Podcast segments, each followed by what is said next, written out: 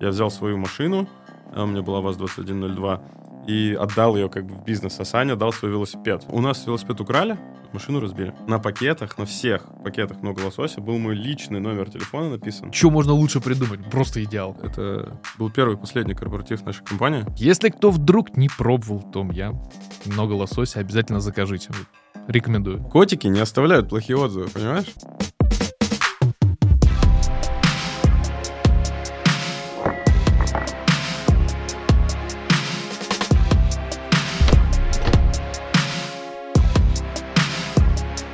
Всем привет! Это подкаст «Я сам открою» и я его ведущий Артур Саркисян, коммерческий директор компании CallTouch. Подкаст «Я сам открою» про молодые и успешные компании, которые начинали со слов «а что если?», а сейчас задают тренды в индустрии. И как знать, возможно, посмотрев этот выпуск, вы вдохновитесь и скажете «а давай откроем бизнес». Сегодня у нас в гостях Яков Менделеев, сооснователь компании «Много лосося». Яков, привет. Привет.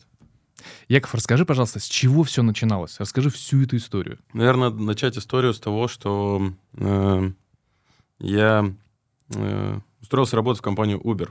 Вот. И мне кажется... Какой это год? Это 2016 год. Угу. Это на самом деле то время, когда еще заказывали такси по телефону. Вот. И э, я устроился в компанию, которая сказала, что она поменяет э, вообще то, как люди передвигаются. У Uber была задача, ну и, наверное, остается, сделать э, транспорт э, доступным, как вода из-под крана. Э, Ты, когда заходишь в ванну, как бы ты просто включаешь кран, вода бежит, ты не думаешь, откуда она там появилась. Э, Для этого как, существует огромная инфраструктура.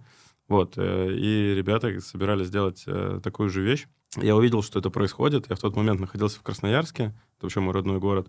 И я увидел вакансию того, что можно устроиться в компанию Uber, э, которая открылась в Красноярске. А что за позиция?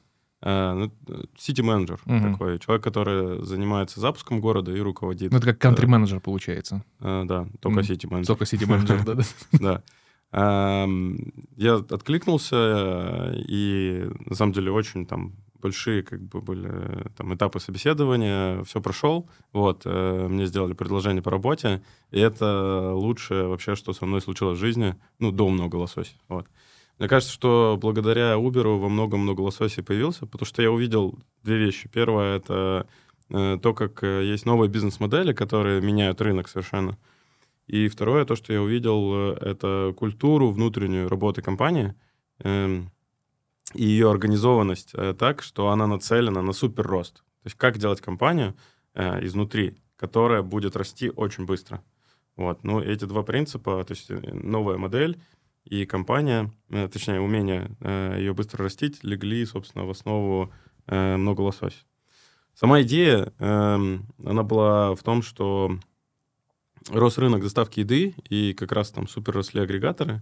Эм, опять же, по рынку такси я видел то, что эм, те старые, скажем так, таксопарки, ребята, которые не хотели меняться, они хотели продолжать принимать по телефону заказы обязательно, вот, эм, и не хотели присоединяться к Uber там, или к Яндекс Такси, они во многом, ну, умерли. То есть большая часть из них умерла, причем очень быстро, ну, буквально за, Отказ пар- от за пар- трансформации. за пару лет, да.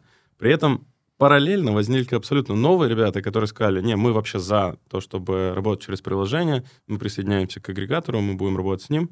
И они на моих глазах выросли. То есть приходили ребята, у них там было, не знаю, там 5 машин и 5 водителей. Когда там прошел год или два, у них уже там 20 собственных машин, и еще дополнительно там 250 э, водителей на частных э, авто были подключены. А можешь подсказать, вот ребята, которые приходили и говорили, вот, мы из инноваций, давайте, мы верим в то, что можно заказывать такси онлайн, агрегатор вообще вперед. Это ребята с опытом владения таксопарка или нет? Не всегда. Соп- Ну, то есть э, это начинающие, может быть, то есть могли быть... э, Это мог быть водитель, на самом деле, Мгм. просто, который вот сам ездил. э, И решил, такой пора мне сам- все-таки бизнес с- сделать. Самозанятый. Он э, как бы просек фишку, Мгм. вот, что что-то там намечается.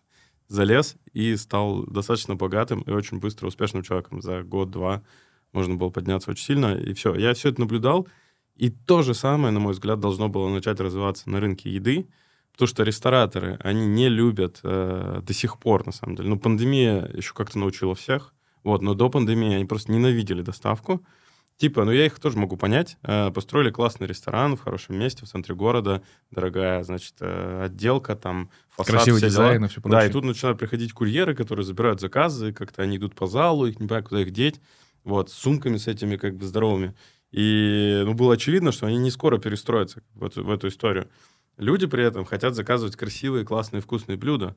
Э, и, собственно, появилась идея, ну, как, как водится, в смысле, в разговорах, вот, а, о том, что можно делать формат Dark Kitchen. Э, Dark Kitchen, собственно, это когда мы не арендуем в центре города на главной улице э, помещение, не делаем там официантов и, и ресторан, а мы арендуем только кухню, может быть, на втором этаже э, или даже в подвале. Ну, делаем ее в соответствии со всеми нормами пищевой там, безопасности, но при этом доставляем как бы с нее, так, чтобы удобно было курьерам и так далее. Вот эта идея Dark Kitchen. Ну, то есть, по сути, просто без гостей.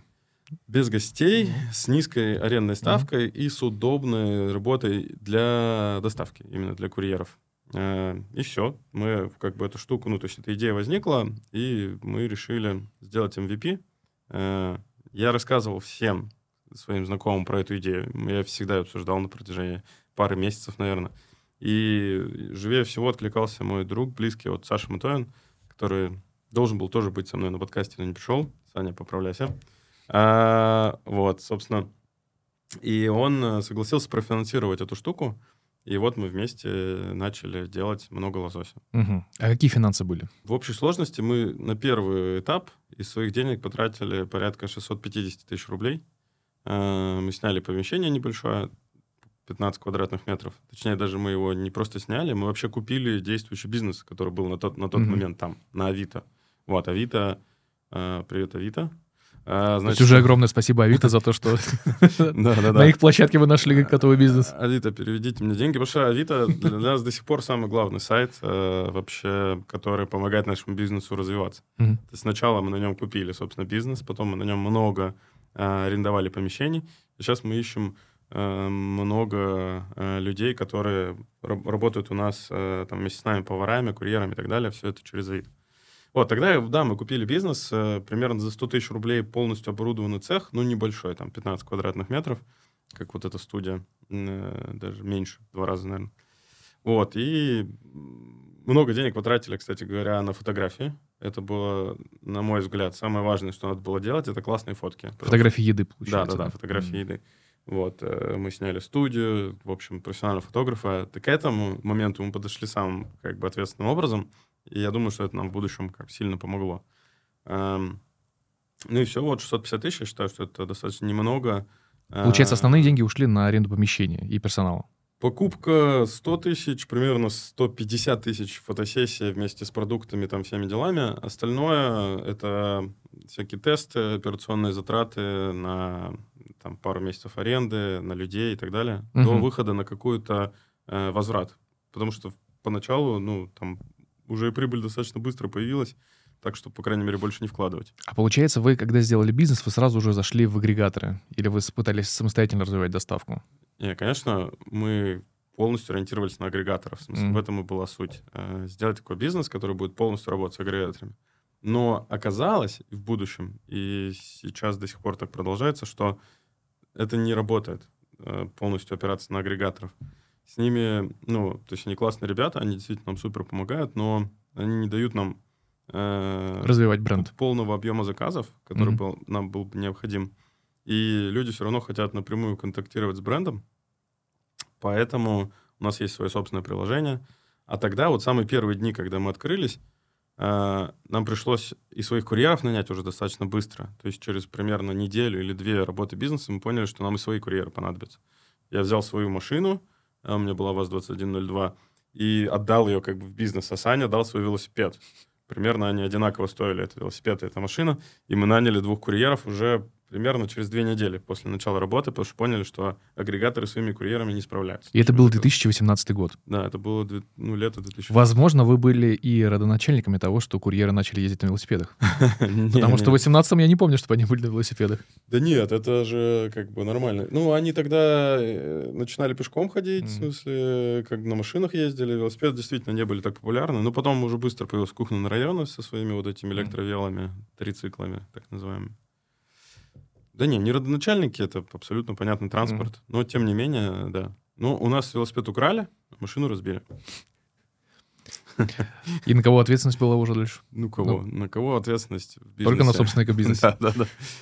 А скажи, пожалуйста, вот касаемо агрегаторов, вот хочется обсудить с тобой тему, она достаточно сейчас популярна и во всех э, отраслевых конференциях для малого, среднего бизнеса. Обсуждается основной вопрос, стоит ли сейчас доверять полноценно агрегаторам, ты просто затронул очень хорошую тему и сказал о том, что мы не можем полностью положиться на агрегаторов. Угу. А, а тут э, такая тема, это больше про малые бизнесы и средние, которые сейчас вроде бы хотят начать бизнес, будь то, опять же, доставка еды, или вообще, в принципе, опять же, рестораны, э, или бизнесы по продаже товаров, да, которые сейчас популярны на маркетплейс, там, Wildberries, Озон угу. и прочим, Яндекс.Маркет. Вопрос, стоит ли развивать свой бренд? Потому что я вижу для себя опасность, вот если говорить говорить свое мнение, я вижу э, следующую, следующую э, процедуру. Если ты хочешь сделать свой бренд, если ты хочешь быстро сделать там некий такой cash flow, то mm-hmm. в этом случае ты можешь, конечно, использовать мощности агрегатора. А если ты хочешь развивать свой бренд, чтобы в будущем вырасти такими же, как и вы, то в любом случае нужно развивать свой бренд, нужно сделать свой сайт, нужно сделать свою службу доставки. Вот mm-hmm. Что ты думаешь по этому поводу? Окей, okay, да. Я как раз на вашем сайте посмотрел слово «омниканальность». Это, это про то. Ну, то есть э, там наш опыт, э, и лично, на мой взгляд, э, агрегаторы не убивают твой бренд. Э, зависит, конечно, от... Э, не убивают. От, не убивают. Mm-hmm. Зависит от, от ниши, в смысле. В такси, конечно, никакого бренда у тебя уже просто не будет. То есть там вообще никто не будет смотреть, кто перевозчик в такси. То есть ты, ты смотришь там ИП какой-нибудь или ООО какой-нибудь, какая разница, ты просто в Яндексе. Но там и единые тарифы. А, где-то в, э, на маркетплейсах, где тоже как бы мелким шрифтом твой бренд написан, возможно, тебя тоже не заметят, как бы и ты его действительно э, подубьешь. Но, например, если ты делаешь одежду э, под своим брендом, именно одежду, и у тебя стоит вопрос — продавать ее через Marketplace в том числе или только развивать свой сайт.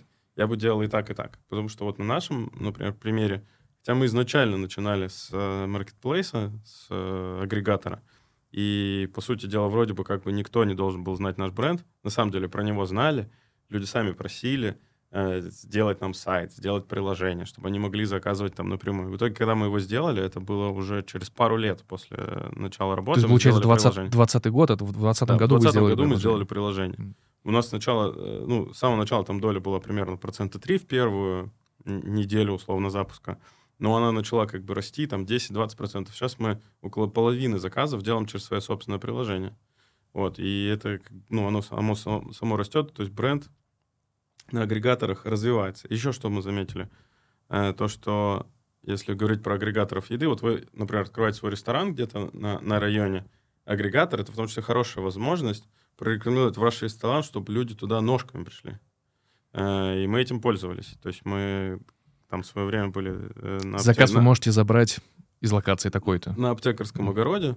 Вот, это новый район был mm. для нас. И, собственно, у нас была еще возможность тогда забрать еду, мы были на фудкорте. Соответственно, эм, мы разместились на Яндекс Еде, люди начали заказывать доставку, им понравилось, и дальше они хотят прийти к нам. И они находят, где мы находимся, и, и приходят. То есть Яндекс нас рекламировал, получается.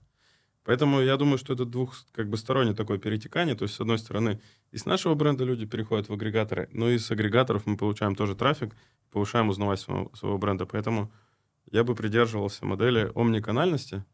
Что ну, там смотри, и там нужно присутствовать. Да. Mm-hmm. Ну, смотря какие задачи, в смысле, в какой-то момент времени можно, например, отказаться от агрегаторов. Если экономика позволяет. Да. А скажи, сейчас у вас, получается, 50% генерируется собственным сайтом заказов? Приложением. Приложением. Нас сайта нет. Он, ну, да. Сайт, кстати, есть. Ну, он такой. Но он больше заглушка под. Да, да, да. А, ну, получается, 50% это уже ваши мощности. Да. А 50% да. это получается агрегаторы. Да. И как быстро это поменялось? Ну, за, за, за три года. За три года. А да. А сейчас в там, 23-м вы видите, наоборот, перетекание куда-то больше, там, в сторону агрегаторов, либо в сторону своего собственного приложения? Ну, наша история, она про то, что наше приложение увеличивается. Доля заказов через наше приложение увеличивается. Мы, наверное, в нее будем идти, но мы остановимся, в смысле, на, на каком-то проценте, может, это будет 55-60. Угу. И, скорее всего, вряд ли мы сможем и захотим больше, и вряд ли нам это нужно. Это вопрос мощностей? А, ну, это вопрос того, что через агрегаторы удобно заказывать. Anyway. Ну, в смысле, человек э, не хочет держать там 10 приложений разных ресторанов у себя в телефоне, ему все равно удобно заказать через агрегатора. И, ну, почему нет? Ну, здесь э, играет роль, э, какие условия.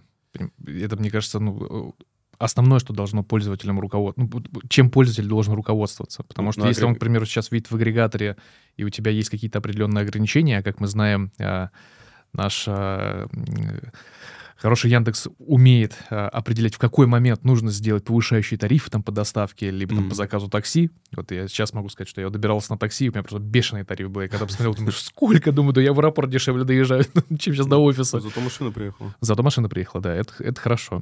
Вот, и еда, возможно, тоже туда приедет, да, если приедет. заказать. Ну, просто я все-таки э, приверженец того, что когда ты развиваешь свой собственный бренд, в первую очередь, ты получаешь доступ к людям, которые у тебя что-то закажут, и это получается твой капитал. Вот, в принципе, если посмотреть на вашу компанию, вообще, в принципе, на любой концепт бизнеса, где может быть повторные заказы, у вас сколько клиентов, которые повторно заказывают? Я думаю, что процентов, наверное, 80. Э, слушай, я сейчас не буду говорить цифры, потому что mm. боюсь соврать. Э, я как это маркетинговую сторону вопроса не, не, не, не держу, скажем mm-hmm. так, в нашей компании, за нее не отвечаю. Но повторные клиенты, безусловно, это супер важно. Это ну вот агрегатор не дает дотянуться тебе до повторных. То есть ты так когда... нет, почему не дает? В смысле, ты же у тебя пакет есть. Ну, в смысле, вот пакет. Твой вот пакет, в котором приехал, котором... да, это да. твой, да. А, забавный факт в том, что до покупки X5, до 2021 года, на пакетах, на всех пакетах много лосося был мой личный номер телефона написан. И было написано, это Яков Менделеев, я основатель компании, генеральный директор. Если у вас есть какие-то вопросы по нашей работе или отзывы, позвоните мне. И Много мой личный номер было? телефона. Э, звонков было, на самом деле, супер мало. Ну, то есть, я когда это делал первый раз, ну, в смысле, размещал свой номер телефона, я думаю, блин, я не знаю, что сейчас будет, возможно, я его передам в колл-центр, как бы, и, ну, потому что, я думаю, сейчас разорвется нафиг вообще. Ну, на самом деле, звонили там 2-3 раза в неделю, э, при том, что заказов уже было достаточно много, ну, то есть какие-то тысячи заказов в день. Вот, и звонили все равно 2-3 раза в неделю. Так вот, собственно, это наш пакет. То есть он к тебе приезжает, но он наш. Там мы что хотим, то и напишем. Там будет наш бренд. На каждой упаковочке, которую ты открываешь как бы на палочках и так далее, угу. мы с тобой будем коммуницировать. А, да, но ты прокоммуницируешь, и это будет, так скажем, единоразово, когда ты доставку делаешь. А чтобы дотянуться, ну, как к примеру, как популярно, вот ты, если где-то закажешь э, на прямом сайте, либо зайдешь на какой-то сайт, то они уже с тобой будут коммуницировать самостоятельно. То есть они тебе скажут, Яков, может быть, повторим заказ? Mm-hmm. Или у нас есть супер классное предложение, либо вы хотите протестировать, к примеру, какие-то новые блюда, какие-то сеты. Понял, понял, понял. Вот, вот эта история, как мне кажется, максимально полезна для э, того, чтобы развивать свою клиентскую базу. Да, но мы вот э, до 2021 года, когда, опять же, мы не, не вошли в состав X5, э, мы... Основной наш канал привлечения клиентов был это качество еды. Угу. Мы ничего, ничем больше не занимались. То есть мы пробовали разные рекламные кампании какие-то, креативные и так далее, и они ничего нам не приносили вообще, кроме того, что мы делаем классную еду. Угу. Вот мы условно потратили 300 тысяч рублей на то, чтобы что-то где-то нас, про нас рассказать, и что-то с этого смотрим там по продажам. Или мы потратили 300 тысяч на то, чтобы, не знаю, там, закупить новую упаковку более качественную, или там нанять какого-нибудь главного повара, который будет еще лучше что-то с рецептами делать. И вот это всегда работало. То есть мы фокусировались на качестве, а агрегатор давал нам трафик, людям нравится еда, они заказывают снова, так мы, собственно, и делали. Угу. В, в этом ну, весь маркетинг состоял. Потом мы вот уже начали свой канал качать, поэтому я думаю, что в, с агрегаторами вот таким образом можно развиваться. Яков, а скажи, пожалуйста, а какие инвестиции были в маркетинг? Я имею в виду сейчас не при моменте, когда вы открывались, а вообще, в принципе, когда вы поняли, так, надо попробовать инвестировать в рекламу. В моменте, когда мы открывались, все равно скажу, что инвестиции были только в фотографии, и долгое время мы ничего больше не делали. Э, сделали классные фотки, а дальше занимались едой. Э, и вот, кстати говоря, важный вопрос. То есть, сравнивая агрегатор и свой канал, на самом деле канал агрегаторский не обходится нам а, дороже своего канала он стоит примерно столько же. Потому что агрегатор э, гораздо дешевле э, добывает себе курьеров. Вот. Для нас курьеры стоят значительно дороже. И они берут с нас, да, комиссию с каждого заказа, но эта комиссия порой может быть э, такая же, как цена доставки курьеров, плюс наши маркетинговые затраты на то, чтобы э, клиент к нам пришел. Эм, маркетинг, э, ну вот последние годы у нас хорошие маркетинговые бюджеты, жирненькие, я бы сказал. Вот, ну то есть речь идет о десятках миллионов рублей. Эм, мы это все пересчитываем постоянно в то, как это влияет на цену заказа, сколько маркетинг составляет э, внутри стоимости каждого заказа ну, как бы за этим следим, за бюджетом. Ну, точные цифры наза- на- назвать не могу. И не нужно. Да. Но давай ну, в, про- в, процентном соотношении. Вот, как это правило... уже и будет точная цифра. Точная цифра, да? Ну хорошо, если кто-то от- откроет у нас и посмотрит объем выручки компании. Давайте И- я так скажу, что наши затраты на маркетинг плюс доставку Мгм. сопоставимы с э, той комиссией, которую мы платим агрегатору. Мгм, То есть примерно у нас одинаковая экономика, что на своем канале, мгм, что на агрегаторе. мгм. Отлично. А как ты считаешь, э, нормально ли э, инвестировать в рекламу порядка 10% от выручки? Как? Дудя посмотрел. Нет, просто, про- просто гу- гу- гуляет такое мнение э, среди бизнеса о том, что в рекламу нужно инвестировать не более 10% от своей выручки. Слушай, ну это, наверное, я думаю, очень сильно как бы зависит от, э, от бизнеса. Мы инвестируем, конечно, меньше 10%. Ну, значительно меньше. Ну, а еще зависит от маржинальности, конечно же. От маржинальности, я думаю, тоже зависит, да. Мгм. Ну и от того еще баланса, как ты хочешь расти или зарабатывать. Мгм. Слушай, а у вас сейчас команда маркетинга состоит из какого количества человек? Какая команда in-house? In-house. Так, у нас есть руководитель маркетинга, руководитель, кто отвечает за бренд. Э, У нас есть э, человек, который отвечает за креативные компании разные, классные придумывает. Значит, э, и э, несколько SMM ребят. Я думаю, что... Я точно не знаю, как-то не руковожу маркетингом Мгм. нашей компании. Думаю, что порядка шести человек Мгм. на in-house. Плюс у нас есть, э, насколько я знаю, пару агентств, которые помогают нам, там, одни с креативом, Мгм. другие с э, закупкой разного инструмента и так далее. Мгм. Ну, креативное агентство одно у нас тоже постоянно с нами работает. Мгм. Такая, то есть по- порядка 6-7 человек, наверное, в команде вместе с руководителем и пара агентств. Мгм. У вас очень крутые идеи, на самом деле, приходят. Я когда увидел э, историю, когда два мини-купера едут, и там Роллина была, а потом пал- палочки догоняют, это вообще прям разрыв моего мозга был. Я подумал, вот, вот это да, вот это очень круто. Скажи, а вы легко относитесь, правильно, когда приходит к вам креативное агентство, либо директор по маркетингу говорит, ребят, мне пришла в голову просто колоссальная, нереально крутая идея. Вы такие, да, давай, жги, делай. То есть вы никак не ограничиваете, по сути, в рамках идей. Да, ну это вообще наш, ну то есть наше э, с момента начала как-то э, СВО, Мгм. вот, пропали те каналы маркетинга, которые раньше можно было использовать. То есть мы много на, тот момент там в запрещенных социальных сетях размещали рекламу. У нас была Apple эм, реклама э, вну- внутри магазина приложений, Мгм. внутри Гугла была реклама. Все эти каналы закончились в какой-то момент времени. И мы начали думать о том, как вообще по-другому начать делать маркетинг. И решили в том числе, что мы хотим э, такой виральный маркетинг делать. То есть, получается, вы до этого кон- контента так много не делали, как сейчас делаете? Да, мы, и мы, мы нашли человека, который гений как бы, в создании таких идей и в виральности. Вот. И он э, генерит идеи. В смысле, и у него большая свобода в этом плане. То есть их не надо точно согласовывать, как Мгм. бы, эти идеи. Нужно делать, ну, как, наверное, в Aviasales. Вот, тоже там есть э, люди, насколько я знаю, что они тоже обладают свободой полной. Поэтому, да, то есть как бы обозначены определенные рамки, куда не надо ходить Мгм. там, э, ну, политика, там, религия, как бы вот туда там ходить не надо, какие-то еще вещи.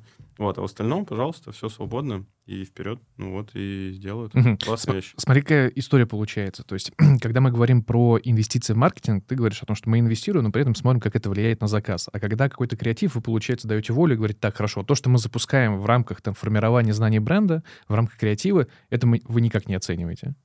Или все-таки А, есть мы- модель оценки какая-то? Значит, вот э, виральные компании мы Мгм. оцениваем пока только по количеству просмотров. Мгм. Да, сколько там миллионов. Вот. Если 20 миллионов, это вообще класс. Миллион — хорошо. А, примерно так. А, значит, плюс у нас идут компании, а, я уж не знаю, как правильно название для этого, когда м- на улицах э, реклама в YouTube-каналах где-то и так далее, вот, э, направленная на увеличение знания нашего mm-hmm. бренда то здесь мы делаем регулярные исследования, там, каждые полгода, насколько я знаю. Э, насколько прирастает там, бренд. Людей, да-да-да, и смотрим на знание бренда, насколько оно выросло. Ну и другие метрики как по бренду тоже смотрим. Uh-huh. NPS какие-то еще штуки. Вот. И по итогу таким образом оцениваем эффективность этих компаний. Очень круто. А, еще один мне ролик вспомнился. Вот я вообще сначала, когда мониторил его, я подумал, что это фейк. Я когда увидел а, трамвай, при, просто который выглядит как Ролина. Я такой, слушай, слушай, да-да-да. Я думаю, что? Думаю, как, как интересно, думаю, ребята это сделали. Просто гениальный ход. Вообще, это круто, да. Даже круче, чем э, э, статья в «Ведомостях». То есть когда-то, в смысле, про, про нашу компанию написали в «Ведомостях», это было как раз, по-моему, в 2018 или в начале 2019 года. Да, наверное, в 2019. Значит, про нас написали «Ведомости», и когда про тебя пишут ведомости, на следующий день просыпаешься как знаменитым. Все друзья тебя со всех регионов страны звонят и говорят, там, как, как Танит вид. Вот, и вот это был тогда успех. А, а суши-трамвай, это было круче, чем ведомость. Типа, это вообще просто... Это разрыв, разрыв был. Разрыв всех чатов, да. А, очень прикольно такую штуку, ну, что мы являемся частью э, этой, этой вещи, но я, например, как сооснователь компании и человек в должности генерального директора компании, узнал от друзей о том, что мы сделали суши-трамвай. В смысле, мне просто написали, это вы сделали. И я пошел выяснять, как мы сделали этот трамвай. Ну, типа, они говорят, ну, мы это нарисовали. О, нифига, ну это еще круче. Да, да, да, да, да, потому что ну, выглядело прям максимально эффектно. Да, вот, тем да. более еще учитывая, что это... Э, это какой год, получается, был? 2000... Да не, ну это вот в этом же. А, это, это в этом? Или в, или в прошлом, да. Mm, ну, ну тогда, короче, это тогда, вот в принципе, последнего нормально. года, скажем так, э, события. Технологии дросли до своего уровня. Ну там, не, ну там есть предыстория, в смысле, потом, как э, я узнал. Э, то, что... Интересно, что я рассказываю о своей компании как со стороны. Но для меня это тоже было как со стороны. Ну, это хорошо, в смысле, вот ребята сами работают. Э, это какой-то французский, по-моему, человек, который запустил бутылку, э, трамвай такой по улицам Парижа, э, ну или где-то в Европе, в общем. И это он первый был такое mm. сделал. Это была виральная история. Вот бутылка ездила как по улицам. Дальше было несколько таких последователей, в том числе мы. Вот, и про нас в том числе заметили в Японии ребята, которые любят суши, и в том числе автор изначально вот этой бутылки, он тоже нам написал, типа, ребята, а что это за трамвай такой? Похоже на мою бутылку. Как бы... Почему там нет бутылки? Блин, это признание, это признание. Да, что нас мониторят. Это очень, э, очень круто. Признание. Ну да. Ну, еще мы еще ходили на ходулях, например, вот когда затопило там несколько Москву, притопило, вот то мы запустили курьеров на ходулях. Угу. Когда были проблемы с, э, с лососем, с поставками, мы э, курьеров посадили ловить рыбу в реке. Угу. Ну, как бы... Короче, ситуативный маркетинг у вас вообще на верхней планке. Да, у нас еще была классная штука. Последние две классные штуки это э, был, был, был таз икры за миллион. Та, та, таз. В приложении можно было купить, в общем, таз икры э, за миллион рублей. Никто не купил. Ну, вот. Но у нас был на готове этот таз икры. Но хайп бы. он нормально поднял. Да. И еще последняя была классная штука, это с выпуском нового айфона у нас был сет, который назывался «Муж купил». И там э, iPhone можно было с сетом заказать. Я не знаю, может, его кто-то купил. Угу. Ну, типа там 150 тысяч примерно стоило. Он назывался «Муж купил». Ну, я думаю, что вы, в принципе, изначально понимали, что, наверное, ТАСС э, за 990 тысяч рублей, наверное, никто не купит. Это больше история про как раз креатив. Вот или все-таки были предположения о том, что вдруг кто-нибудь найдется, кто купит этот таз икры? Мы заготовили все, чтобы сделать этот таз икры. Mm. Сам таз, как бы мы знали, где это все возьмем, э, так, чтобы в течение там пары-тройки часов это доставить. Mm. Это То очень, мы были к этому круто. готовы, но, правда, я не знаю, банк, может быть, не пропустил даже такую транзакцию. Возможно, да. Возможно, Возможно пришлось бы отправлять другого курьера, чтобы он отправил наличные за этот таз. Наличных у нас нет. А скажи, пожалуйста, касаемо а, вашей точки э, рентабельности, так скажем, то есть точки безубыточности. Прошли вы ее или как раз планируете сейчас пройти? Вот есть разные мнения, хочется от первоисточника услышать. Мы ее на сегодняшний день, на самом деле, прошли два раза. Вот, то есть первый раз мы ее прошли тогда, когда мы сделали свой первый, вот, э, свою первую кухню, свой маленький вот этот бизнес. Он э, в целом был уже прибыльный, но он не мог расти теми темпами, которые нам хотелось бы, чтобы он рос. Опять же, там, мы знали, как сделать так, чтобы вырастить компанию большой, потому что на самом деле мы зашли на рынок суши в 2018 году в Москве тогда, когда он был на 100% заполнен. То есть э, вот, вот, вот хочешь заказать суши в любом месте Москвы, любого вида, пожалуйста, как бы все есть. Никто не ждал на этом рынке какого-то нового игрока, который на, на сегодняшний день в топ-3 по доставке э, роллов, наверное, в Москве уже входит. То есть мы входим в топ-3, как мы считаем. А, и тогда, собственно, нас, нас э, никто не ждал. Так, сейчас, подожди, я немножко сбился. А, да, про, мы же говорим про прибыльность. Вот. Угу. Тогда, собственно, мы запустились, были маленькие.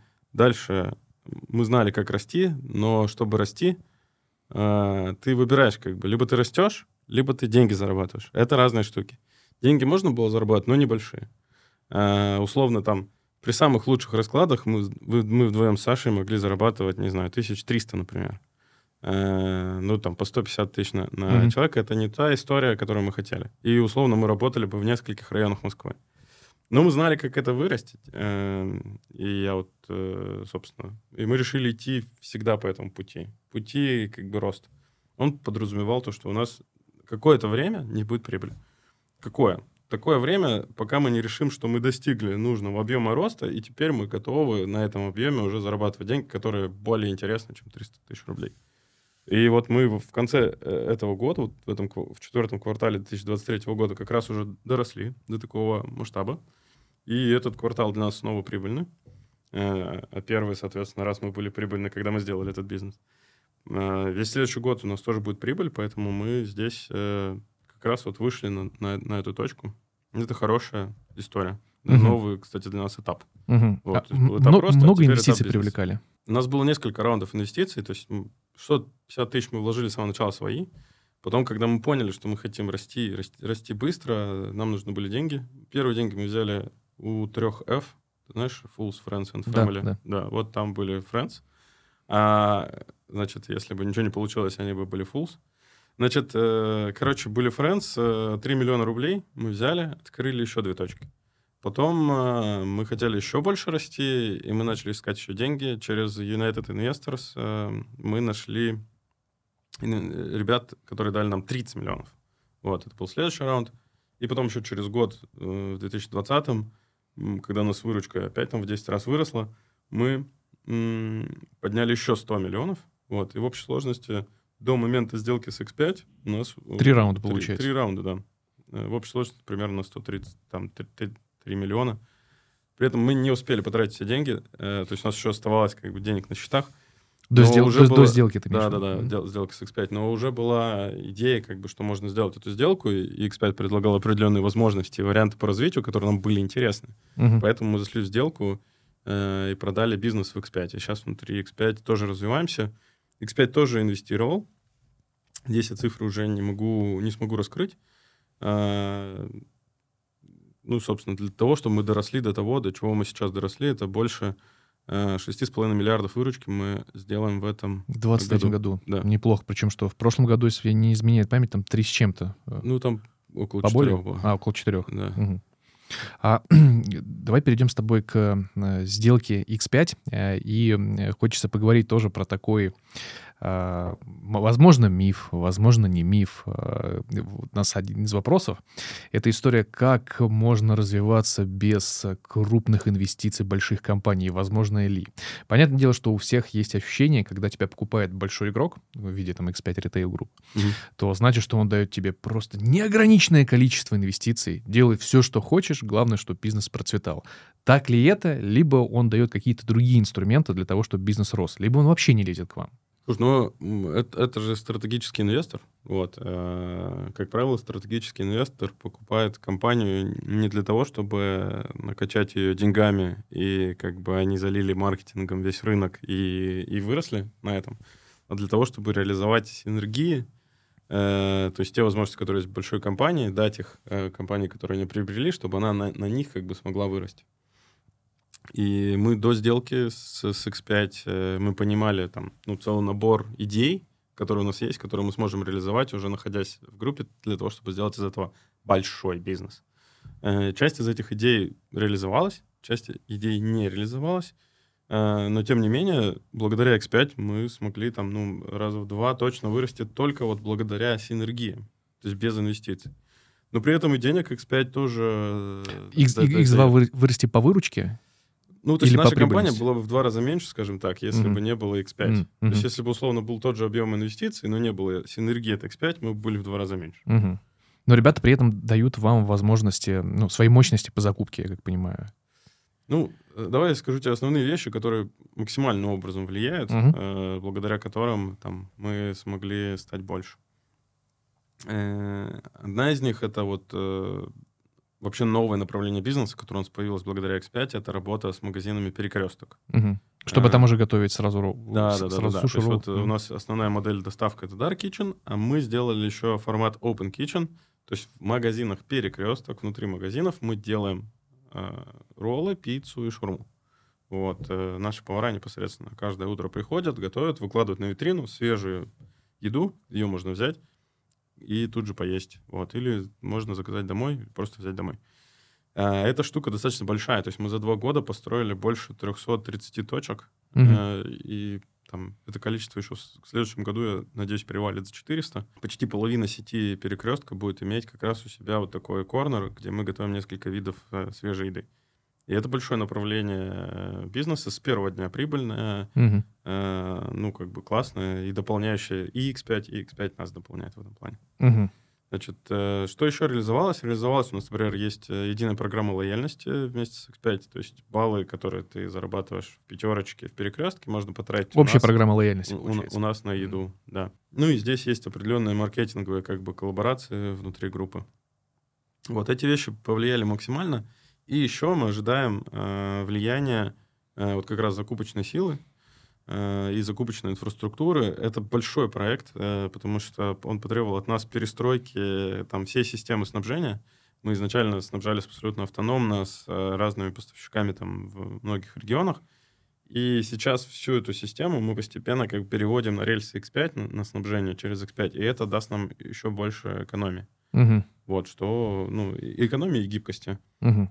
Что для нас тоже классно. Мы в этот, в этот проект идем, но он не завершен. То есть вот с момента покупки нас мы его еще не завершили. В следующем году мы завершим. Угу. А изменилось что-то с точки зрения согласования ваших хотелок? То есть, к примеру, согласовываете ли вы какую-то маркетинговую стратегию или вообще в целом какие-то креативы с X5? Нет. Угу. То есть, вы, по сути, вы самостоятельные? Эм, давай объясню, как угу. мы, мы договорились. Э, то есть X5 конечно, дорожит своей репутацией. И это правильно, потому что там огромная компания э, из-за каких-то там одноразовых вещей не стоит чем-то рисковать, э, точнее, таким. Соответственно, э, есть, опять же, рамки такие определенные, скажем так, корпоративные, в которых мы находимся, но мы их хорошо понимаем и знаем. И у нас есть в остальном как бы доля свободы. Вот ходить и с кем-то что-то согласовывать не нужно. Понимать общую политику и ограничения э, нужно, но мы понимаем. Угу. Как бы, поэтому вот э, в этом плане в маркетинге все работает так. В плане управления мы договорились, у нас отдельный офис, у нас большая часть своей собственной IT-инфраструктуры, вся своя операционка, э, и мы полностью самостоятельно управляемся. При этом мы пользуемся централизованными функциями X5 там HR, э, юристы. Ну, документооборот, бухгалтерия. Да, да, да, да, да, прав, э, там интеллектуальное право и так далее. Они нам здесь помогают. И у нас есть совет директоров, то есть нами управляет совет директоров, угу. э, в который входят там несколько топ-менеджеров X5, и мы сами. И этот совет директоров собирается раз в квартал, когда мы обсуждаем основные вещи по стратегии и основные цифры бюджета. Угу. Э, там, доходы, расходы, там, прибыль, инвестиции. Вот эти вещи обсуждаем, и дальше полная самостоятельность. Mm-hmm. Это самая классная вообще э, система, мне кажется, которую можно было создать. Мы ее сделали вместе с X5. Мы ее придумали, реализовали, и в ней работаем, и это всем классно. Это круто. Если нету, э, нет добавки бюрократии, что у вас удлинился цикл согласования документов, если ну, компания, так скажем, не лезет вообще в... Я, я бы сказал, не занимается микроменеджментом, это вообще прям замечательно. Вот, потому что у, у многих, как я и говорил, когда задавал вопрос, существует мнение, что если компания покупает либо какую-то долю, либо вообще полностью, опять же, 100% выкупает доли, то она очень сильно лезет в процессы, прям занимается микроменеджментом, и от этого может очень сильно пострадать бизнес. Слушай, ну это, э, это зависит от э, договоренностей, угу. э, и мы их обсуждали прям до сделки. Угу. Прям как, как, как будет управляться. Одно дело, конечно, обсудить, другое дело подписать. Мы это записали, а, кстати говоря, в документах. То есть это на бумажке прямо уже зафиксировано. Да, мы это обсудили, записали, а, как мы будем действовать. А, а дальше мы с X5 договорились, на самом деле, на то, что...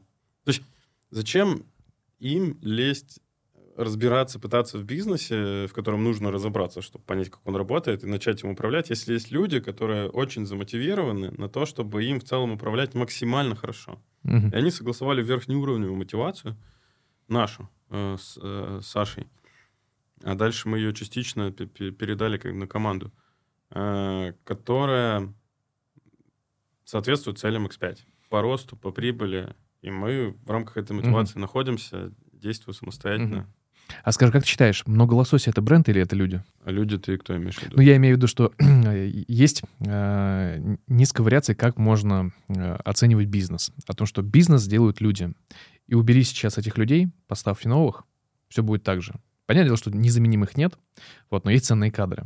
Вот вопрос, как ты считаешь, если взять много лосося и убрать сейчас весь состав и поставить другой, будет совершенно так же или что-то изменится? Грустно конечно, признавать, но это уже в определенной степени и бренд. Угу. ну и это наша заслуга, на самом деле, и этим можно гордиться. То, что в определенной степени это уже бренд, который даже без людей стоит много денег.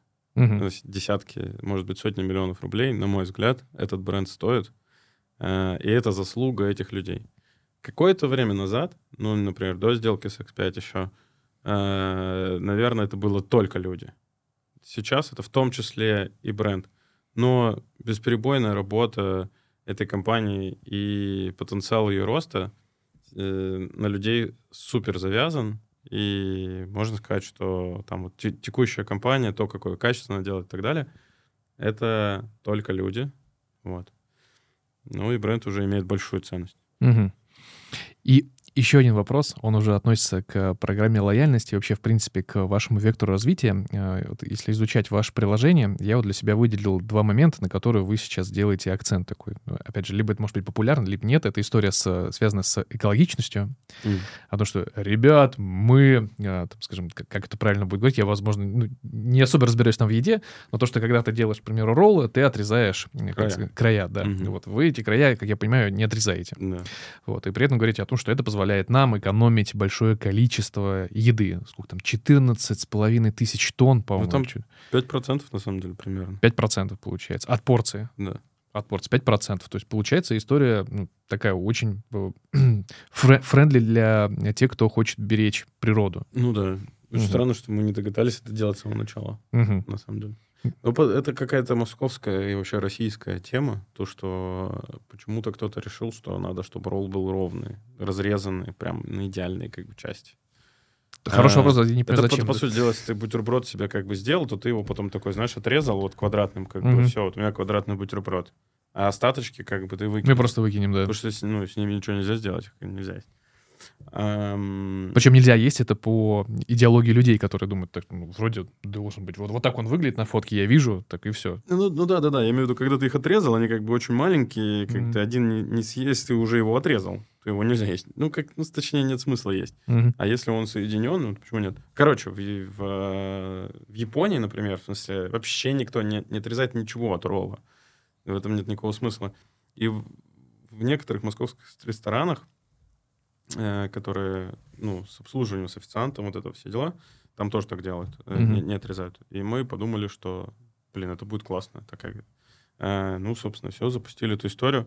Э, мы очень боялись э, о, такой реакции как бы клиентов на то, что роллы будут выглядеть неаккуратно. Ну, mm-hmm. они действительно местами выглядят неаккуратно. но это не настолько... Э, то есть, да, жалуются ну, кто-то, что там, мы неаккуратно как бы делаем. Но, тем не менее, экономится очень много еды, э, поэтому я считаю, что это очень ценно, и, и нужно продолжать угу. во всех аспектах бизнеса к этому так от, относиться. Угу. есть, Но оттока отрезать... клиентов не было, получается? Ну, мне кажется, что нет. Угу. Это сложно померить. Э, мне кажется, что нет. Не отрезать края, а дальше, соответственно, ты идешь во все вещи, там, там ты делаешь рыбу, от нее остаются какие-то отходы, что ты делаешь с ними, э, где-то можно использовать и там кожу от рыбы, кости mm-hmm. и так далее э, в каких-то других блюдах, вот, не в основных. И вообще важно, чтобы внутри твоего производства все отходы, которые есть, они были переиспользованы где-то в других местах, максимально полезно. Вот к этому мы тоже стремимся. Угу. И еще вторая Особенность, которая меня зацепила, э, это история про котиков, о том, что закажи э, еду для котика. Да. Вот, хотя я собачник.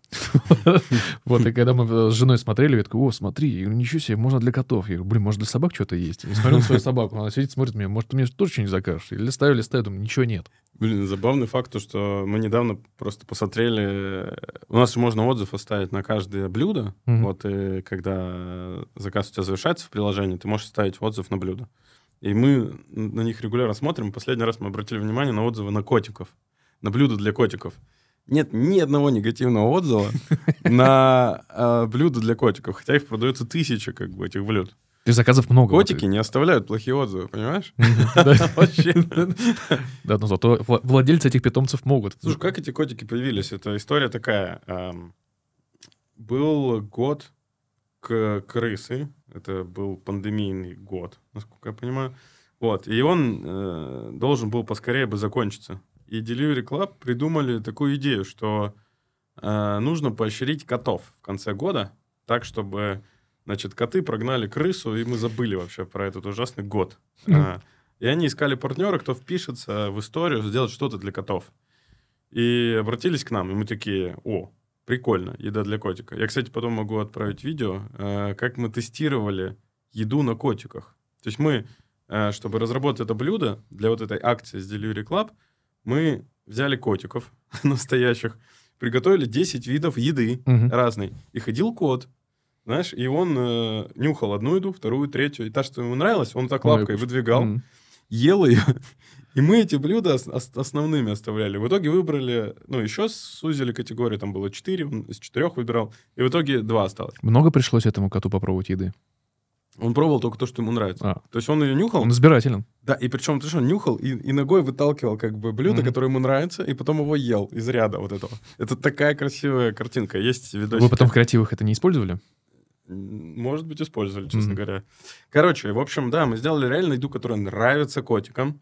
Прям потестировали ее, запустили, и это была такая бомба вообще. Очень много людей э, начали заказывать, про нас начали писать в соцсетях. И мы решили, что это будет не разовая акция, а вообще, что это останется навсегда в меню. И оно осталось. И у нас есть последователи разные, кто угу. тоже делает еду. Слушай, на Западе вообще популярная история сейчас стала кафе для котов, кафе для собак. Причем там ценники, ну, как бы человеку проще, ну, дешевле будет покушать, нежели чем собаке. Mm. не, не видел такую историю? Не, вообще не видел. Ну, я заинтересовался сейчас, когда ты сказал, но не видел. Да, да, да. Там, причем, если не ошибаюсь, э, в Штатах, скорее всего, реализовали, по-моему, 100 долларов стоит э, ланчи для собаки. Вот как бы, ну, такой сур- суровый прайс, тем более с, с учетом курса. Вот, поэтому, да, ну, собаку надо любить. И в Москве я тоже наблюдаю, во-первых, большое количество сейчас стало, ну, если мы говорим про рестораны, в которые ты можешь прийти, все стали, ну, не все, конечно, но уже компании становятся dog-friendly, так скажем. И, ну, вообще, pets-friendly. Окей, окей. Я тут за этим трендом не слежу, ничего не могу сказать. Я понял. То есть, по, по, по сути, ну, то есть, по сути, у вас получилось так, что Delivery пришел, вы решили вписаться, и эта история просто переросла в то, что у вас постоянка. Да, да, да. Очень клевая история. Угу. А, скажи, пожалуйста, про людей. Вот а, к чему мой вопрос был касаемо а, компания это люди, либо это уже компания, ну, бренд, так скажем. Угу. А, есть ли у вас система поощрений за какие-то крутейшие идеи? Потому что мы, правда, мы наблюдаем за вашим маркетингом. Ну, я думаю, что, в принципе, его лю- все, все люди видят. Вот есть какая-то система поощрения? О том, что там, ребят, вы придумали просто нереальный креатив, вы молодцы, вот вам до бонус. Либо это просто вписывается в KPI, который есть у сотрудников. Каждый занимается своим делом. Угу. И э, в нашей команде есть, опять же, люди, э, которые занимаются, за, э, точнее, отвечают за вот этот креатив и за эти идеи. Э, и они получают премию за хорошую работу Мгм. в, в этом, в этой части. Ну, то есть это, это вписывается в их просто квартальный план. Да, Мгм. он определен заранее, условно, вот такие будут результаты, такая будет премия. Мгм. И это работает. Мгм. А скажи, а как вы э, сейчас мотивируете я, людей? я не думаю, что это главное, что мотивирует на самом деле вот этого человека, М, который это делает. Ну, мотивируют идеи, конечно. Я думаю, что его мотивирует просто... Ну, я так думаю, Мгм. что его мотивирует просто делать такие прикольные вещи. Ну, меня бы тоже мотивировало, честно Мгм. говоря. Я, я бы хотел, кстати, на этой должности работать. Интерес- Это из-за идеи или за денег? Ну, в смысле, да в целом, ну просто это же удовольствие такое. Ты как делаешь вещь, потом про нее пишут миллионы человек. У нас взрываются чаты каждый раз по этому поводу. Это Мгм. такой драйв. Мгм. А скажи, а как вы э, в целом сейчас ведете мотивацию по людям? То есть есть ли у вас какие-то, не знаю, к примеру, там тет-а-тет сессии, в которых вы спрашиваете, как ты хочешь вырасти, или вообще, в принципе, какие у тебя основные факторы, которые влияют на твою мотивацию? Потому что ты сказал, что я думаю, что основной мотиватор — это идея, когда ты получишь признание людей, и все говорят о тебе, ты просто понимаешь, блин, мой просто грейд сейчас растет вообще на глазах. Вот. А э, не по мнению, а по обратной связи. Существуют ли у вас какие-то сессии, где ты спрашиваешь, так, ребят, э, что бы вы хотели бы и что вас драйвит? Ну, конечно, мы постоянно общаемся. Э, Мы с Сашей такие два ко- ко-сео, да, такие два руководителя компании, и мы отвечаем за определенное на- направление, каждый за свое. И есть групп, э, группа топ-менеджеров, которая там, скажем так, с Сашей работает, и есть группа, которая работает со мной. Вот. э, И у нас есть с каждой из этих групп э, ну, каким-то своим образом построенная работа. Вот. Конечно, там присутствуют регулярные встречи, вот, примерно там раз в две недели с кем-то, с кем-то раз в неделю, э, на которых мы обсуждаем как и текущие дела того, что происходит, так и пожелания относительно того, а как бы вообще карьера могла развиваться, а что вообще интересно в жизни. Можем, в принципе, на такой встрече, я не знаю, целую встречу пообсуждать э, вообще тачки. Ну, типа, а какие вообще, что будет, что будет, как бы. Вот, и на чем ездить, и Мгм. что китайцы там, и электричку брать или не брать. Ну, мне кажется, просто мы находимся в контакте. Эм, Очень здорово то, что с нами работает та команда, которая и начинала этот бизнес. И для каждого эм, это был супер рост, потому что вот когда компания начиналась, все приходили работать условно, там, менеджер был по маркетингу, там, менеджер был по закупкам, там, э, был э, а, главный айтишник э, или человек, который отвечал за эксплуатацию. И у каждого из них в подчинении было либо ноль человек, либо один, либо какой-то подрядчик. Сейчас каждый из них руководитель департамента, какого-то отдела, в котором, ну, там, от 5 там, до 10 человек, плюс бюджеты на подрядчиков, на какие-то еще вещи. Есть ребята как бы, ну, смогли быстро вырасти до роли топ-менеджеров э, э, компании. И это всю дорогу как мотивирует, ну, да, да, достаточно сильно.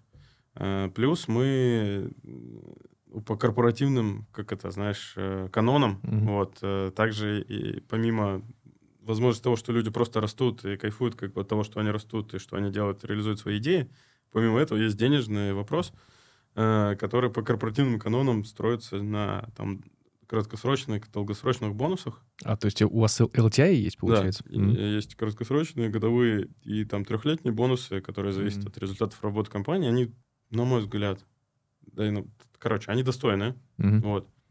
И все идет к тому, что там все их смогут получить э, по результатам. Все это, получается, топ-менеджмент или вообще, в принципе, все сотрудники? Долгосрочная программа есть э, у самых главных только руководителей, Мгм. менеджеров, а годовые программы э, есть у, ну, там, у большинства, скажем так, сотрудников. Это очень здорово. Но это, полу- получается, пришло с э, приходом X5 или это было и до этого?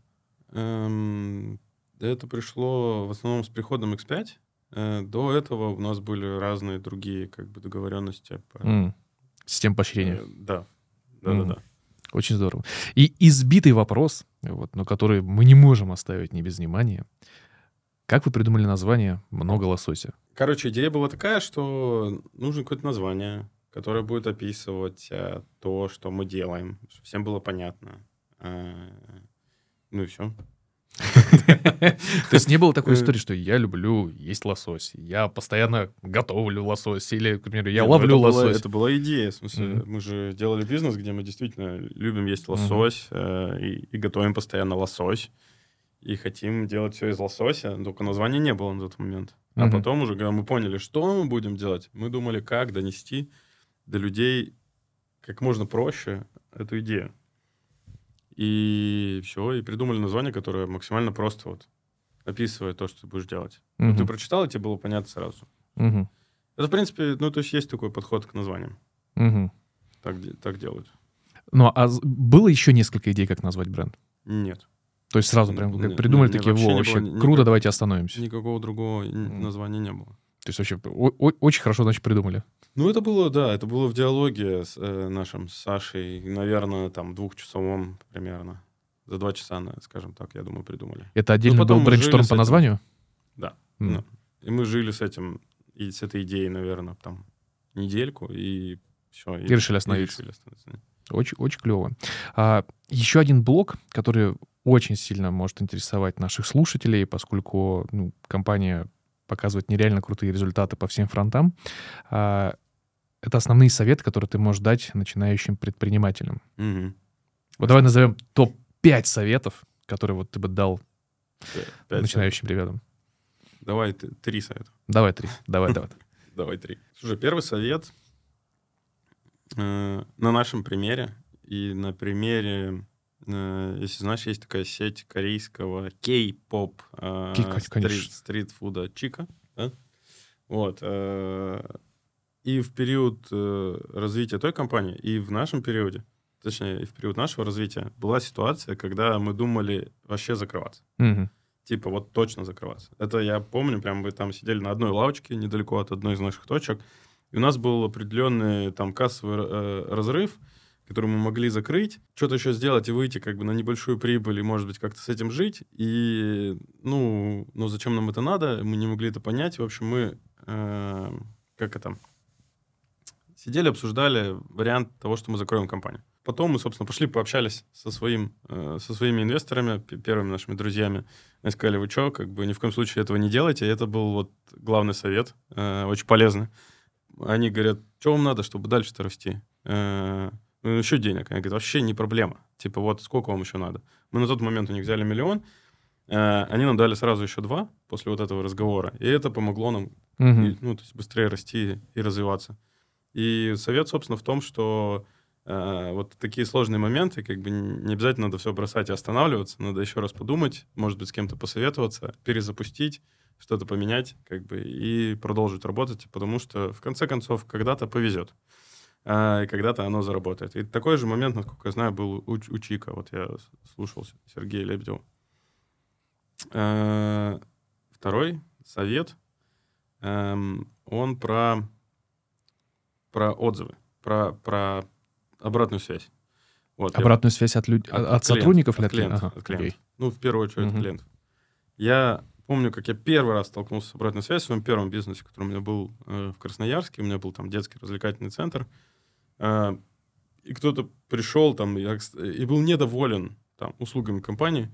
Э, вместо того, чтобы что-то изменить в своей работе и вообще попытаться разобраться, а что я могу делать лучше, я просто наехал на клиента. Типа... э, ну, Не нравится, не прыгай. Почему ты недоволен?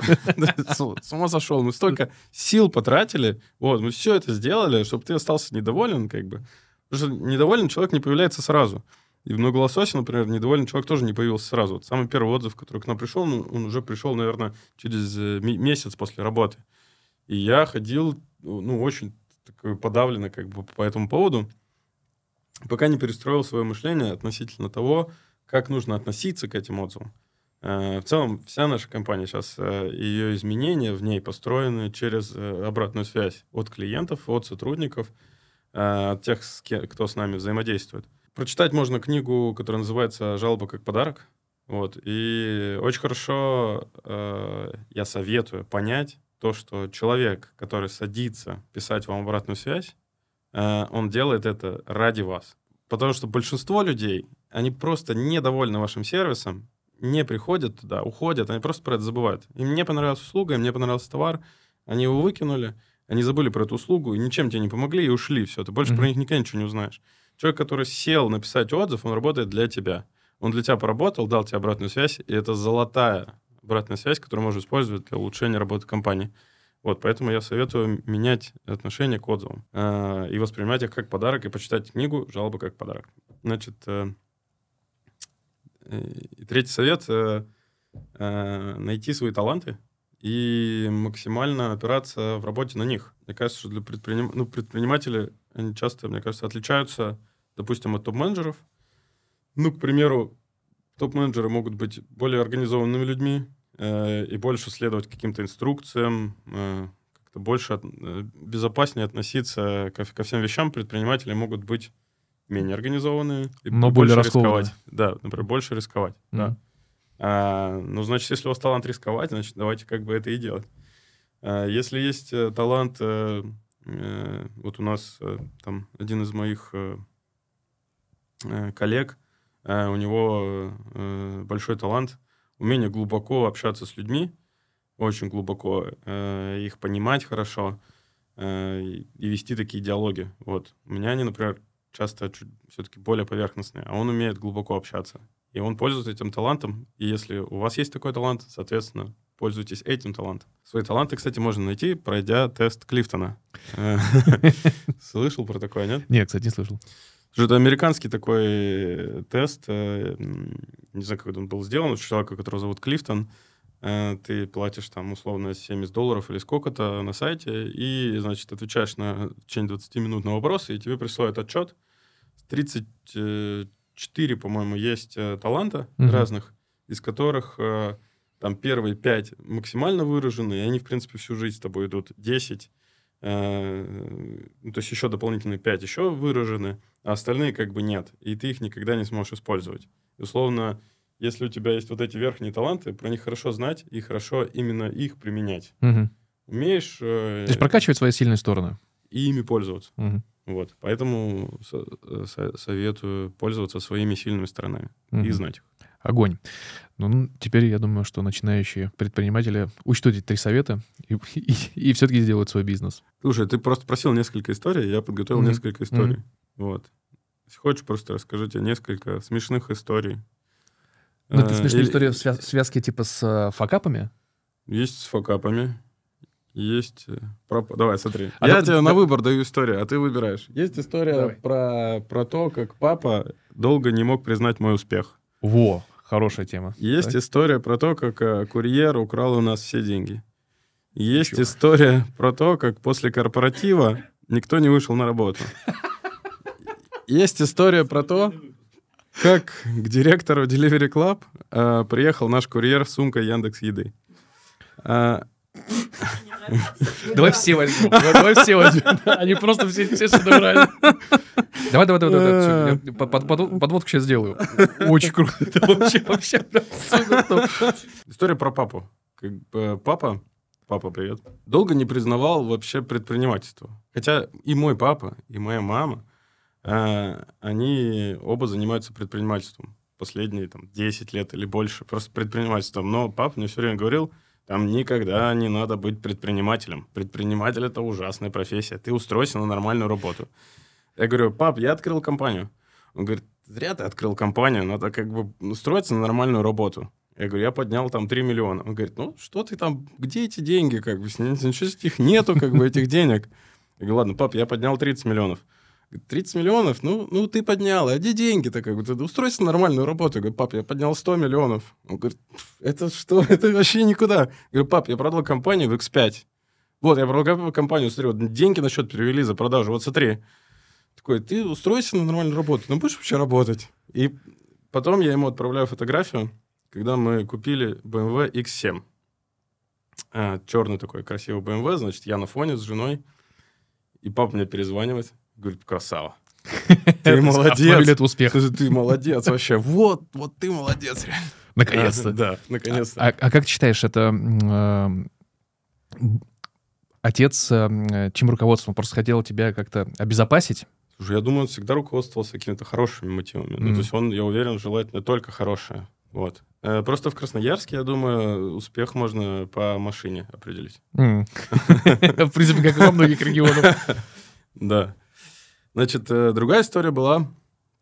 э, Значит, была история про то, как курьер украл у нас все деньги. Э, Это произошло примерно таким образом. Звонит клиент и говорит, где мой заказ?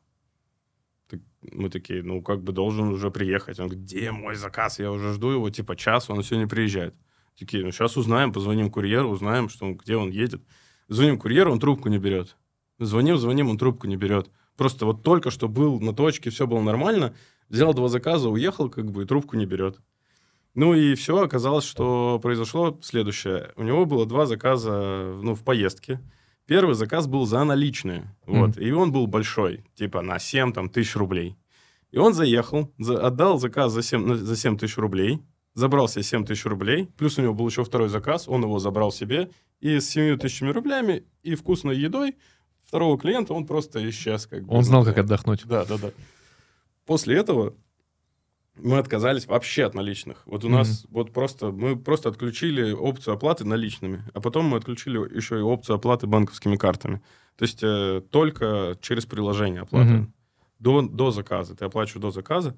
Это было достаточно революционное на тот момент и опасное изменение. Мы думали, что сильно упадем в продажах, потому что у нас порядка там 20% был оплат через банковские карты.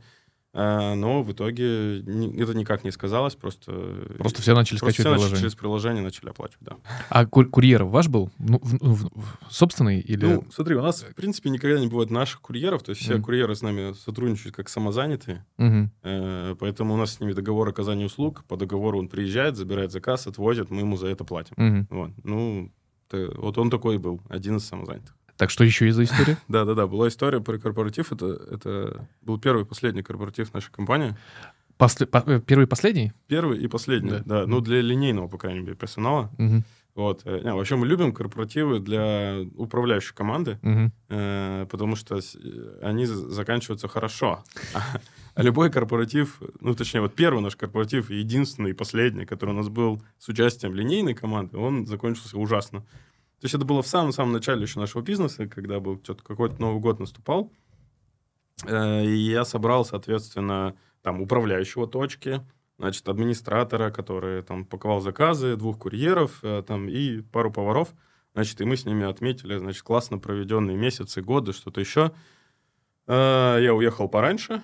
Они, как выяснилось, потом никуда не уехали. В смысле, просто пили там всю ночь, условно. И на следующий день никто не вышел на работу. Просто никто. Все. И как бы, и мы такие, да, ну это ужасно. Так это делать не надо. Но при этом управление вышло. Э, ну, о чем мы сделаем? Ну, в смысле, ты выходишь, у тебя нет поваров, у тебя нет курьеров, у тебя нет сборщиков заказов, и ты такой, и точка просто не работает. Ну, то есть это, это вроде бы очевидная ошибка, которая тогда мне не казалось, что будет такая ошибка, но она произошла. Мы так, знаешь, как решили проблему? У нас корпоративы все по субботам. А у нас нет возможности так делать. У нас же круглосуточная работа. Ну да, я, я- я понимаю, да. Ну, ну, у вас же сменщики есть. Ну, хотя, в принципе, как сменщики. В любом случае, кто-то не сможет отдыхать. Да-да-да. Короче, это, ну, штука не работающая. Мгм. А как часто корпоративы у вас? Ну, сейчас все реже и реже. То есть какое-то время у нас было каждую пятницу корпоратив. Каждую пятницу. И это было, причем, знаешь, э, ну, то есть я вот брал деньги, как бы, и мы шли в бар все время, каждую пятницу.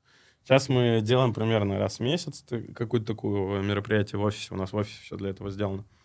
Эм, У нас есть стол для настольного тенниса, бильярдный стол, э, баскетбольное кольцо, турник, э, PlayStation, настольный футбол, э, аэрохоккей. Мне кажется, после этого должна быть ссылка на вакансии.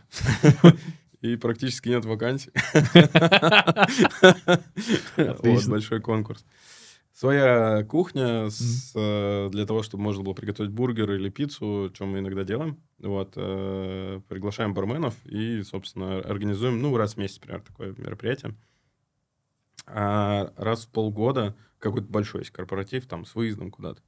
Ну, примерно Мгм. такой. То есть на Новый год там или летнее что-то.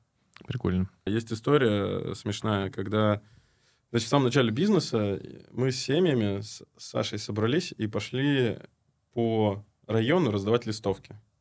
Ну вот э, просто рассказать, что мы здесь, значит, открылись, вот мы предприниматели, вот мы делаем еду, и попробуйте там фотографии еды. А, ну и все, мы ходили по району, как бы раздавали людям листовки, вот, и они как-то там, там приходили, я сам их раздавал, как бы бегал. В принципе, обычная история. Вот. И в какой-то момент времени наша компания вдруг стала э, популярной на районе, и там есть местная группа, это вот где мы открылись на метро Динамо, есть группа, которая называется Аэропорт Сокол Neighborhood. Э, в Фейсбуке большая запрещенная социальная сеть, большая группа, там 35 или сколько-то больше тысяч человек, и там э, местным бизнесам дают возможность э, про себя э, рассказать. Ну, короче, люди просто там пишут про местный бизнес, и они часто делают, они ходят, смотрят, кто там еще открылся, пишут, и это получает какую-то реакцию. Если у тебя классный продукт, то типа все начинают тебя заказывать, и ты становишься знаменитым. А если продукт дерьмовый, то все плохо про тебя говорят, и никто ничего не заказывает. Короче, у нас был классный продукт, мы стали знамениты, по нас стали много писать, и вот, значит, там идет ветка такая сообщений. Э, есть человек, который хочет предложить свои услуги нам. И он пишет, типа, так, вот эта компания э, классная, я думаю, что они могут у меня там купить рекламу. Скажите мне, кто лицо, принимающее решение в этой компании. И девочка пишет ей, типа, я не знаю, кто лицо, принимающее решение, но у меня есть контакты человека, который мне листовку дал. Она говорит, это точно не лицо, принимающее решение. Тот самый случай, когда нужно позвонить листовщику. Это был я. А в тот момент уже пакеты с, твоим номером телефона нет? Еще не было, не было. Забавная история. Да, ну и, и последнюю историю расскажу. А, про то, как мы привезли директору, я, э, директору Delivery Club заказ в сумке Яндекс Еды. А, короче, на самом деле, ну в этом, собственно, есть вся история. Может, там сюрприз был. И пром промокод на Яндекс Такси. Или на доставку. Ну нет, короче. Э, на самом деле у нас не было денег на то, чтобы сделать свои брендированные сумки. Потому что ты не можешь одну брендированную сумку заказать, тебе надо сразу типа заказать много.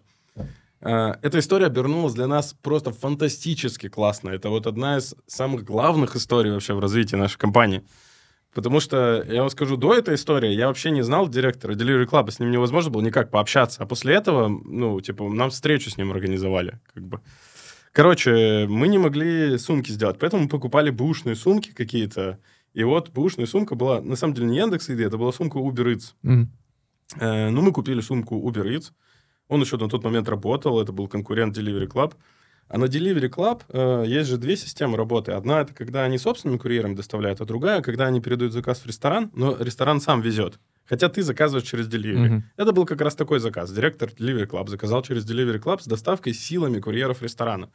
Наш курьер надел сумку Uber Eats, как бы к нему приехал. Ну, и вот он выходит, э, заказ через Delivery, э, встречает заказ, и там эта сумка Eats. Это считай как Яндекс. Для него была такая желтая тряпка. Вот. И все. И что он просто такой, там что происходит? Э, помощника своего подключил. Все, с нами связались тут же, вообще просто тут же. Позвонили, там, директор ресторана, да.